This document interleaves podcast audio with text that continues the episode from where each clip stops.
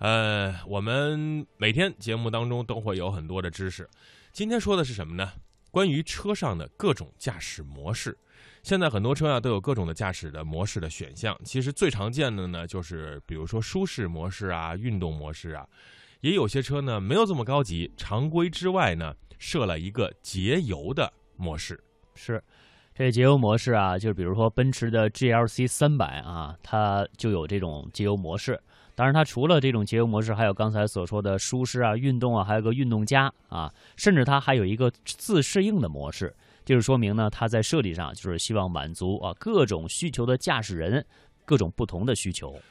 话说回来，我们开车真的需要这么多模式吗？就像我们的档位一样啊，除了 P 档、N 档、D 档之外，其实还有比如说第一档啊、第二档啊、第三档啊，而且这个 MT 这个手自一体档这些档位我们好像都没用过。而这些驾驶模式真的有用吗？或者说你的车给你提供这么多模式，你用的最多的是哪个模式呢？我想不用多说，用的最多的一定是舒适模式或者省油模式。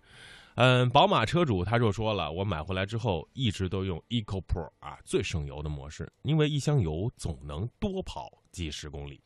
当然了，这宝马车主啊都这样操作哈，就更别说其他的车了，不，比如说日系的凯美瑞啊、奥德赛啊等等啊。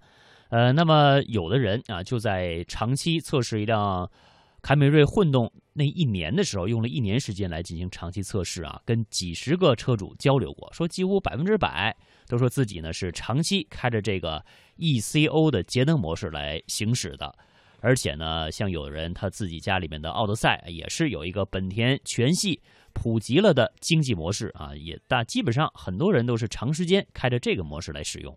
究其原因到底是什么呢？我觉得有三点啊。第一点就是觉得绝大部分人还是希望两个字省油、节约成本，只要不牺牲太大的用户体验。谁不想省钱呢？第二，就是大部分人在大部分时间希望车舒服、舒适啊，舒适是用车体验中最容易感知的好处。舒适包括什么呢？呃，启动的时候是不是平滑啊？平滑啊？换挡的时候有没有顿挫啊？过弯的时候有没有这个侧侧倾甩尾？在过减速带的时候有没有很好的减震啊？路面坑洼不平有没有很好的过滤效果？这些就是我们所谓的直观感知。第三点，不可否认，中国路况让您的车运动起来的机会太少了。绝大部分时候，舒适经济是动力表现，成为日常驾驶的一宝。至少你不会开的比别人快，或者是比别人慢。当然了，这就引申出一个问题啊：到底中国路况对于动力需求有多么高的要求？哎，我们谈车的性能时候，可能大家都会谈一些就是纯粹的数值，比如说功率啊、扭矩啊、百公里加速时间。在我我们大多数用车时间里面，可能这些性能，我们到底能够发不发挥它到极致峰值的那个水平啊？很多人都在问啊。当然，很多人也是有特别爱车的人、特别懂车的人啊，也会对这问题感到迷茫和矛盾。当然，和它形成相对应的是啊，有的人。开了一台长安的 CS 幺五，这车呢是一点六自动自吸手动挡的，哎，这动力要比 BRZ 要弱一些。当然，表现不同的路况，同样的方式提速，这动力呢总要等上一两秒才开始出现啊，反应比较慢啊。这是因为 GS 幺五它发动机呢是在三千转以前扭矩是比较弱的，那只有超过三千转才能够给出足够的输出的扭矩啊。那开这车要想。有力量的话啊，要尽量的持一些升档，比如说一般，呃，比如说你要出环岛哈，慢的速的情况之下用三档，那开这车可能你得用二档啊，这样提速才能快一点。嗯，长安的 CS 幺五呢，应该说是一款小型的紧凑 SUV，在这样的路面行驶的话，其实对于动力的追求，我们不能 强调它有推背感，甚至这种高呃低扭高速的效果，但是即便是提速呢，加加速的感觉也很柔啊，这就是，呃，有些人说我习惯了开好车，所谓的好车呢，就是说你给给给脚油就走啊，特别有有有劲儿，很让人捉急。但是在日常行驶上、日常生活当中不会有太多的影响。很多这个车评人啊都会写啊，这车动力够用，够用不够用是非常非常主观的，就相当于你形容一个女孩美或者不美。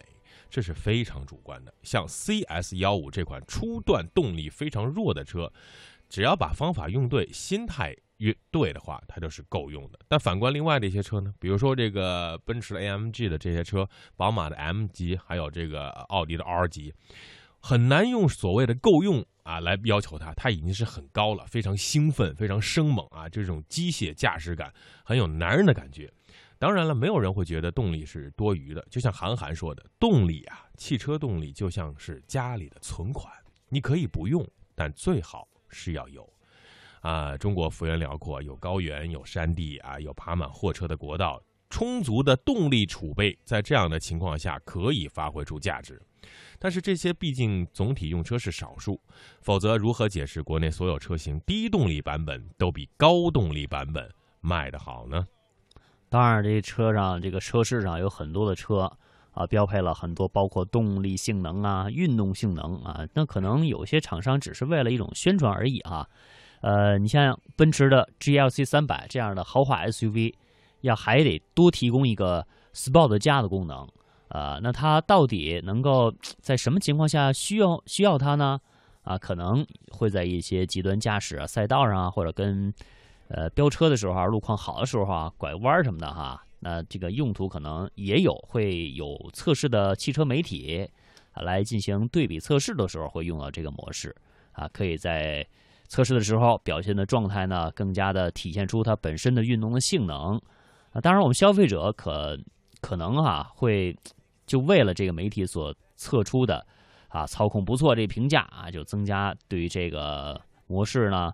而多花点钱啊，购买这辆车吸引眼睛，呃，那当然，在这个模式买车之后，可能很多时间都用不上啊，可能几年累积下来时间也能用上，也就不到几分钟的时间。嗯，很多车的运动性能，就像我去试驾的时候，大为去试驾的时候，他会直接跳到 Sports 档啊，跳跳到这个 S 档啊，就是运动档位上，其实就是给媒体人、专业的测评人一个玩车的档位。呃，用户真的是用的很少啊！我开过这个很多小跑车，基本上都还是停在 D 档。如果想换成 Sports 档，在北京的路面上也无法跑起来。但是换一个角度呢，你的车有了这些东西，就具备了可玩性，成为你追我赶的一个技术进步，这是好事儿。对于汽车产业啊，汽车媒体的发展也是有成效的。试想你在。高速公路上，其实你就只能开一百二十公里每小时，但是你的动力性能，就是你踩到底，啊，这个油门踹到油箱里，你这车也只能这样。突然遇到了前方紧急刹车，或者是前方追尾，在你的左边或者是右边有一条小路，你只能以最快的速度过去的时候，你这些动力没有，而不像一些其他车，比如说在奔驰车上面，你的油门只要是踩到底，有一个这个坎儿一样的一个钮，它会啪嗒一下。车自动低档啊，比如说你开始是六档，直接降到三档，然后你的车动力充沛的马上冲过去，是一个避险的动力储备。呃，所以呢，结论说实话没有结论，只是想告诉他，我们所谓的一台车动力够用啊，应该说是以内心为依据，保持一个动力够用的储备，然后保持一个经济驾驶的态度，环保还是第一位的。